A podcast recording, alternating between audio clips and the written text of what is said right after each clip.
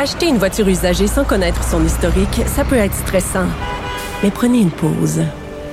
Et procurez-vous un rapport d'historique de véhicule Carfax Canada pour vous éviter du stress inutile. Carfax Canada. Achetez l'esprit tranquille. La Banque Q est reconnue pour faire valoir vos avoirs sans vous les prendre. Mais quand vous pensez à votre premier compte bancaire, tu sais, dans le temps à l'école, vous faisiez vos dépôts avec vos scènes dans la petite enveloppe. Hmm, C'était bien beau. Mais avec le temps, à ce vieux compte-là vous a coûté des milliers de dollars en frais, puis vous ne faites pas une scène d'intérêt. Avec la Banque Q, vous obtenez des intérêts élevés et aucun frais sur vos services bancaires courants. Autrement dit, ça fait pas mal plus de scènes dans votre enveloppe, ça. Banque Q. Faites valoir vos avoirs. Visitez banqueq.ca pour en savoir plus. Un adolescent de 17 ans poignardé. Une autre femme assassinée. Il est visé par des allégations d'inconduite sexuelle. Les formations politiques s'arrachent le vote des familles. Comment faire fructifier votre argent sans risque? Savoir et comprendre les plus récentes nouvelles qui nous touchent. Tout savoir en 24 minutes. Avec Alexandre Morin-Villouellette et Mario Dumont. En manchette dans cet épisode, les écoles du Centre de service scolaire de Montréal fermées pour une durée indéterminée dès le 21 novembre. Déjà 30 000 demandes d'admission pour le nouveau programme accéléré en construction au Québec. Québec allonge 5 et à 7 millions de dollars pour la visite des Kings de Los Angeles à Québec. Ça ne fait pas l'unanimité et ça chez les républicains au Congrès américain des allégations de coups entre deux membres. Tout savoir en 24 minutes. Tout savoir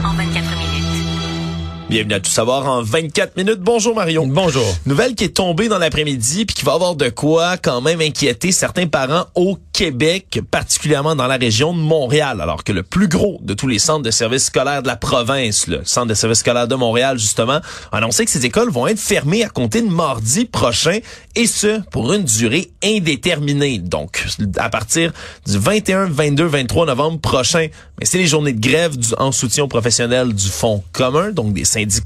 Mais à partir du 23 novembre, là, on avait déjà trois journées de prévues. Mais là, c'est les enseignants des écoles de Montréal qui, eux, vont déclencher une grève générale illimitée, ceux qui sont représentés par l'Alliance des professeurs.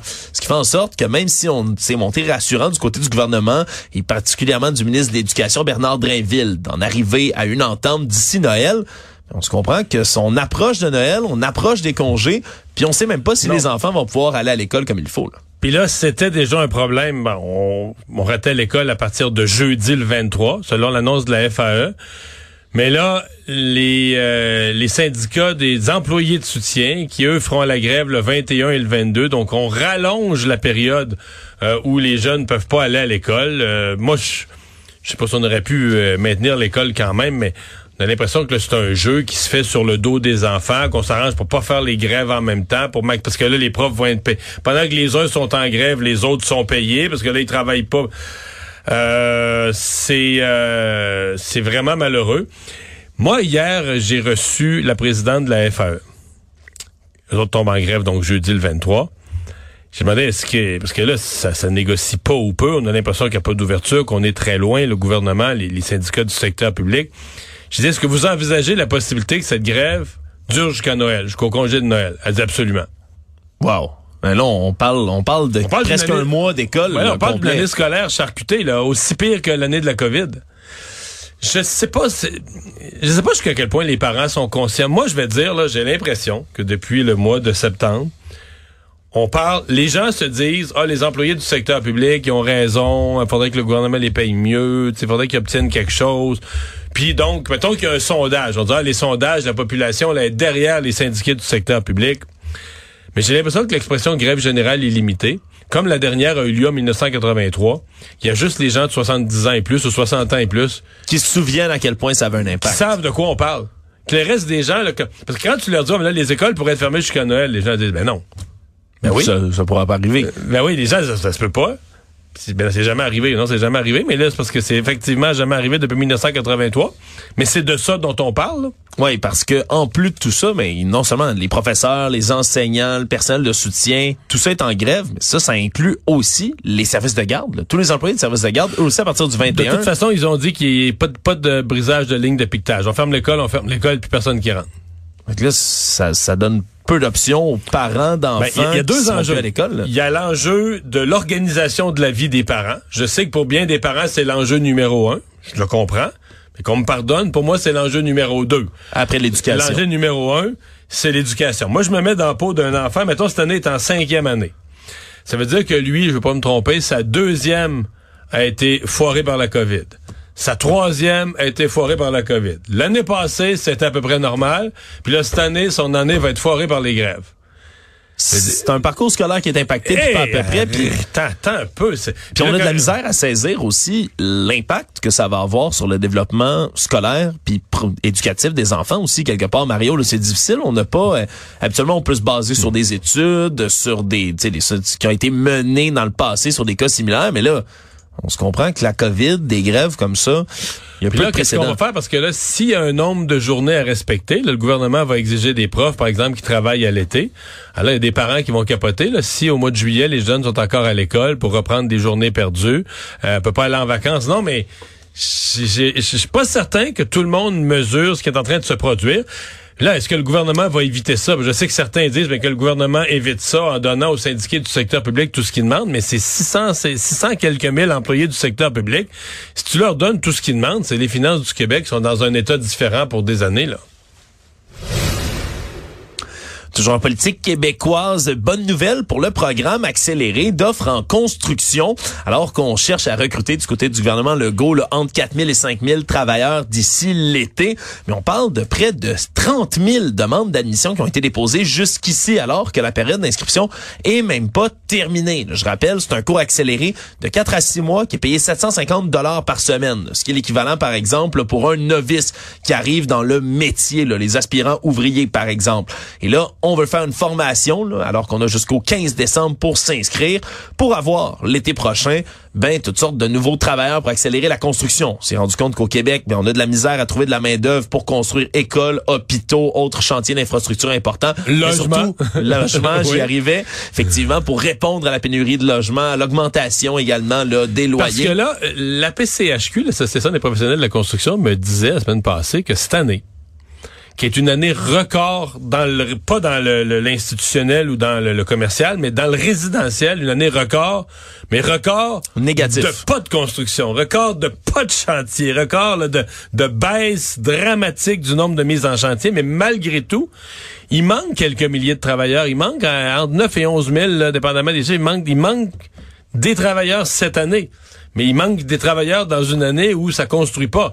Puis là, on dit on est en crise du logement, il faut construire des logements. Les gouvernements mettent des programmes. François Legault, Justin Trudeau se sont entendus. On va mettre 1,8 milliard pour construire des logements. Mais c'est bien bon un programme, mais s'il y a personne dans le chantier. Ben, il faut qu'il y ait du monde pour les construire. Et ce qu'on vient de dire là est aussi vrai de des milliards que le gouvernement annonce en disant nos écoles sont en mauvais état. On a mis au programme québécois des infrastructures des sommes colossales pour rénover les écoles. Encore là, il faut qu'il y ait pour ça des gens qui des, des entrepreneurs qui fassent des soumissions, qui soient intéressés à aller travailler et qu'ils euh, qu'ensuite on puisse euh, euh, avoir les travailleurs pour faire le, faire l'ouvrage. Ouais, et là, on se comprend, c'est pas 30 000 demandes d'admission qui vont se solder en 30 000 nouveaux étudiants dans cette profession-là. là. Loin de là, faut quand même trier tout ce monde-là, s'assurer qu'ils répondent aux critères et autres. On parle quand même là, de plus de 10 000 demandes qui sont déposées pour les opérateurs d'engins de chantier.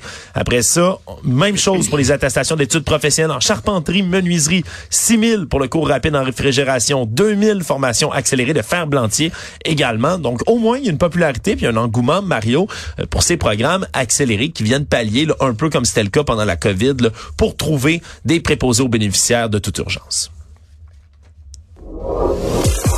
Actualité. Tout savoir en 24 minutes. Dans les autres annonces du gouvernement provincial aujourd'hui, annonce de subventions de 5 à 7 millions de dollars. Mais Mario, pour attirer une équipe de à Québec, surprise générale, les Nordiques, Pour deux matchs. Ouais, pour deux Pré-saison. matchs, pré-saison, un camp d'entraînement, puis pas les Nordiques, même pas l'Avalanche dans le chandail rétro, Mario. C'est les Kings de Los Angeles qui vont venir au Centre Vidéotron de Québec compléter leur camp d'entraînement, dit-on, avec les matchs préparatoires qui viennent avec contre les Bruins de Boston, les Panthers de la Floride, les 3 et 5 octobre prochains en 2024. Et là, on doit allonger, semble-t-il, là, que c'est une initiative même de Québec, là, du ministre Girard. On se souviendra qu'il a été nommé le ministre des Nordiques, là, en Ouais. gros guillemets, responsable là, du retour d'une équipe de la Ligue nationale et des efforts qui entourent tout ça par le gouvernement Legault, et qui euh, serait vraiment l'initiateur du projet, là, qui aurait allongé donc de l'argent, on estime entre 5 et 7 millions, pour faire venir une équipe de hockey. Le problème, Mario, c'est que si l'idée semble belle et bonne et on dit que ça s'apparente aux autres subventions des événements sportifs et culturels majeurs, c'est que ça tombe quand même un drôle de moment. Au moment où on parle d'argent qui doit être donné dans toutes sortes de milieux, des négociations avec le secteur public, des annonces en logement. C'est un drôle de timing, non? Ouais, puis bon, euh, on a fait le parallèle, on donne de l'argent à Montréal, par exemple. Parce que c'est sûr que c'est les gens de Montréal, beaucoup qui chialent contre Québec, là, mais euh, on donne de l'argent pour, euh, je sais pas moi, le tennis, on donne de l'argent pour euh, la Formule 1, on en donne bien plus des événements sportifs à Montréal. À Québec, en a une de temps en temps, mais c'est plutôt rare. Mais c'est que généralement, tous ces projets-là, il y a comme un montage financier avec plusieurs partenaires, l'argent vient d'un peu partout. C'est que ce matin, ça a été bizarre. Tu as l'impression que le ministre Girard, il est tout seul. Tu sais, il annonce ça, il est avec Luc Robitaille, il est des Kings, mais il n'y a pas comme un montage financier avec plusieurs partenaires. C'est comme, ben là, faut venir les Kings, puis moi, le gouvernement du Québec, je vais donner 5 millions, puis ça pourrait s'étirer jusqu'à 7. Euh, c'est pas clair, tu dis l'événement, mais là, est-ce que c'est un événement qui a des retombées économiques? Est-ce que c'est exactement? Puis il y a rien de tout ça qui est vraiment présenté. Là, on dit que oui, ça pourrait générer des revenus, bien évidemment. Il va y avoir des gens, le public Est-ce que, est-ce que ça pourrait s'autofinancer avec les ventes de billets? Il y a plein de questions. Mais euh, fait que, moi, j'ai trouvé que c'était très, très, très maladroit la façon dont ça a été fait ce matin par le ministre Girard. Bon, il y a peut-être... On nous dit que le ministre Girard va avoir une autre rencontre avec Gary Bettman. Est-ce que euh, Éric Girard est en train... Est-ce qu'il y a de l'espoir réel de revoir une équipe à Québec, une expansion ou une vente d'équipe? Parce qu'il est en train d'amadouer la Ligue, de montrer qu'il est prêt à aller au front, à aller au bat. Pour Gary Bettman, montrer à Gary Bettman, gars, moi je suis sérieux, puis je suis prêt à prendre un coup, le montrer que je sais... Si c'est ça, je peux comprendre un petit peu. Mais ce matin, M. Girard a rappelé qu'il n'y a aucune expansion Non, non, déménagement d'équipe dans les cartons pour l'instant. il a pas le droit de dire ça. Lui, il est pas hey, On se comprend, S'il y en a une, il faut qu'il laisse Gary Bettman l'annoncer. C'est pas à lui, il faut qu'il se la ferme. Fait que euh, c'est comme une drôle de nouvelle euh, aujourd'hui et qui va, à mon avis, passer très mal pour le gouvernement. Maintenant, maintenant, maintenant. Quand on parle de sport professionnel et que des politiciens se mettent à faire le lien entre économie et sport professionnel, j'ai toujours envie de pleurer. Il y a le nouveau député du PQ là, qui nous fait la valeur des équipes. Les Kings valent X milliards, puis un autre. Tais-toi. Parle pas d'économie, dis pas de chiffres. Ce que tu dis là, c'est contraire à toute forme de logique. Parce que les Kings sont riches, mais les Kings sont à Los Angeles. Donc les Kings peuvent rester à Los Angeles avec leurs milliards. Tu comprends? c'est pas la richesse des Kings qui est en jeu, c'est est-ce qu'on veut qu'ils viennent à Québec ou pas. Donc, comme député péquiste, tu peux dire, je ne veux pas que les Kings viennent à Québec, mais fais pas le lien, on donne des millions à une équipe riche. Je veux dire, l'équipe est riche, oui, mais l'équipe est riche, est riche. Elle va rester, n'y a pas de problème, elle va rester à Los Angeles, elle va rester riche. L'enjeu, c'est, est-ce qu'on est prêt, nous, à mettre des jetons sur la table pour qu'ils viennent à Québec? Parce que sinon, ils viendront pas. Même une équipe milliardaire, même une compagnie, tu sais, mettons la compagnie Apple, la plus riche sur Terre. Si tu disais, hey, moi j'ai un truc pour toi, ça donnera rien, puis tu vas perdre 10 millions. Apple a les moyens de perdre 10 millions, ils ont un rang assez solide pour ça. Mais ils vont dire non pareil parce qu'ils veulent pas perdre 10 millions pour le fun. Tu comprends? On peut-tu? Donc, il y a comme une, une limite à l'illogisme de ce qui peut être dit. Et dès qu'on se parle propre, tu sais, c'est comme dire, quand euh, il y avait une question d'avoir du sport professionnel à Montréal, les gens disaient on va pas donner des subventions à des entreprises qui donnent des salaires de 6 millions. Aucun rapport. C'est une bêtise intellectuelle de dire ça parce que le joueur, là, faut pas que tu le vois comme un employé de la compagnie. Faut que tu le vois comme, mettons, dans une papetière, il serait l'usine. Il serait la, machine à papier. Tu comprends? Le joueur, là, il, est- il est l'outil de production. Fait que lui, là, son 6 millions, là, nomme-moi n'importe quel joueur de la Ligue, là. Il va le gagner là, à Edmonton, à Vancouver. Fait que si on va avoir une équipe à Québec, c'est pas pour 6 millions. C'est pour avoir la business, une équipe de sport pro- professionnel, la visibilité, les centaines d'autres employés à 35, 40, 48, 52, 77 000 par année. Mais les joueurs, eux autres, ils sont une machine de production, tu comprends? Ils sont un joueur de hockey de la ligue professionnelle. Fait que, ils vont jouer. Ils vont jouer aux États-Unis, ils vont jouer au Canada. Si tu veux qu'ils viennent jouer à Québec, là, tu- Mais tout ce qui se dit de ben, tu sais, ça, à chaque fois, ça me fait mal au cœur toutes les conneries qui se disent quand on met dans la même phrase sport professionnel et euh, argent et politique. Il se dit n'importe quoi, puis ça a encore été le cas aujourd'hui. Bien que je comprends que je comprends que je sais pas trop ce qui s'en va le ministre Girard. J'ai trouvé que c'était très maladroit ce matin. On revient à Montréal maintenant alors que le Centre consultatif des relations juives et israéliennes, le CIJA, qui est évidemment très vocal là, depuis euh, les dernières attaques antisémites commises à Montréal et depuis le début là, du, du le déclenchement, si on veut, là, de cette nouvelle phase du conflit israélo-palestinien, eh bien, est sorti aujourd'hui pour réclamer la démission de Bokra Manaï, cette commissaire à la lutte contre le racisme et à la discrimination systémique à la ville de Montréal, en expliquant avoir aucune confiance en la commissaire qui est restée, somme toute, relativement silencieuse depuis l'attaque du Hamas en Israël et le reste des hostilités déclenchées en bande de Gaza par Israël depuis le 7 octobre dernier. C'est contenté de quelques commentaires, Ouais. mais très peu, là, particulièrement sur les tirs de balles, les cocktails Molotov à Montréal sur des institutions juives. Tous ces représentants là, de lutte contre le racisme, l'islamophobie, tout ça, dans une période où on voit beaucoup de racisme, en ce qui me concerne, ils se sont tous discrédités. Ils sont tous, euh, euh, je l'ai déjà dit, déjà dit comme ça à nos collègues. Pour moi, je les vois tous comme des pompiers qui restent dans la caserne quand le feu est pris. On a présentement des démonstrations de racisme comme on n'a jamais vu. Et euh, ben là, parce que c'est pas le bon côté ou c'est pas le, ils osent pas, ils veulent pas se mettre d'autres mondes à dos. Euh, non, si t'es vraiment un joueur sérieux qui veut agir sur le terrain du racisme, ben quand il y a le racisme dans sa forme la plus abjecte, la plus inquiétante, tu devrais monter au front. Point. Tout savoir en 24 minutes. Dans les affaires judiciaires maintenant, l'adolescent de 17 ans qui a été arrêté là, dans les instants qui ont suivi le découvert du corps de Daphné Jolivet, là, cette jeune femme euh, décédée le 26 octobre dernier à Québec. Mais l'adolescent de 17 ans a finalement été accusé ce matin de meurtre au premier degré contre la jeune femme de 19 ans.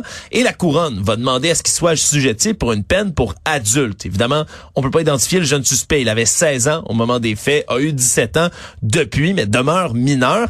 Et on apprend un peu plus sur cette histoire, Mario, parce qu'on se souviendra, au départ, la police parlait peut-être que c'était le rôle qu'avait joué Daphné Jolivet dans la dénonciation d'une agression sexuelle pour une amie qui aurait pu être au cœur de cette histoire-là, là, une espèce de vengeance de la part du suspect. finalement, ça n'a aucun, aucun rapport. Finalement, c'est une piste qui a été complètement écartée. On dit même qu'il y aurait aucun lien entre le jeune et sa victime, plutôt ses victimes, parce qu'il y a un autre adolescent de 16 ans, lui, qui était sur la sur les lieux du drame à Lui, on imagine, mais là, je suppute totalement, on imagine qu'il est intervenu, là. C'est ce qu'on peut comprendre parce que il a été hospitalisé dans un état grave. Là. Lui avait été poignardé également sur place. On dit que son, son état s'est stabilisé, mais qu'il reçoit toujours des soins à l'heure actuelle. Et là maintenant, c'est quatre nouveaux chefs d'accusation qui s'ajoutent. Le meurtre au premier degré, agression sexuelle armée aussi sur la personne de Daphné Jolivet. Donc on comprend qu'il y a eu là, une agression sexuelle qui est survenue avant ou après le décès et tentative de meurtre, voie de fait grave sur l'autre victime. Tout ça s'ajoute à vol de véhicule, conduite avec des facultés Parce que affaiblies. ça, il avait été arrêté pour ça. là. Il a fait un accrochage à quelques centaines de mètres de la maison. Oui.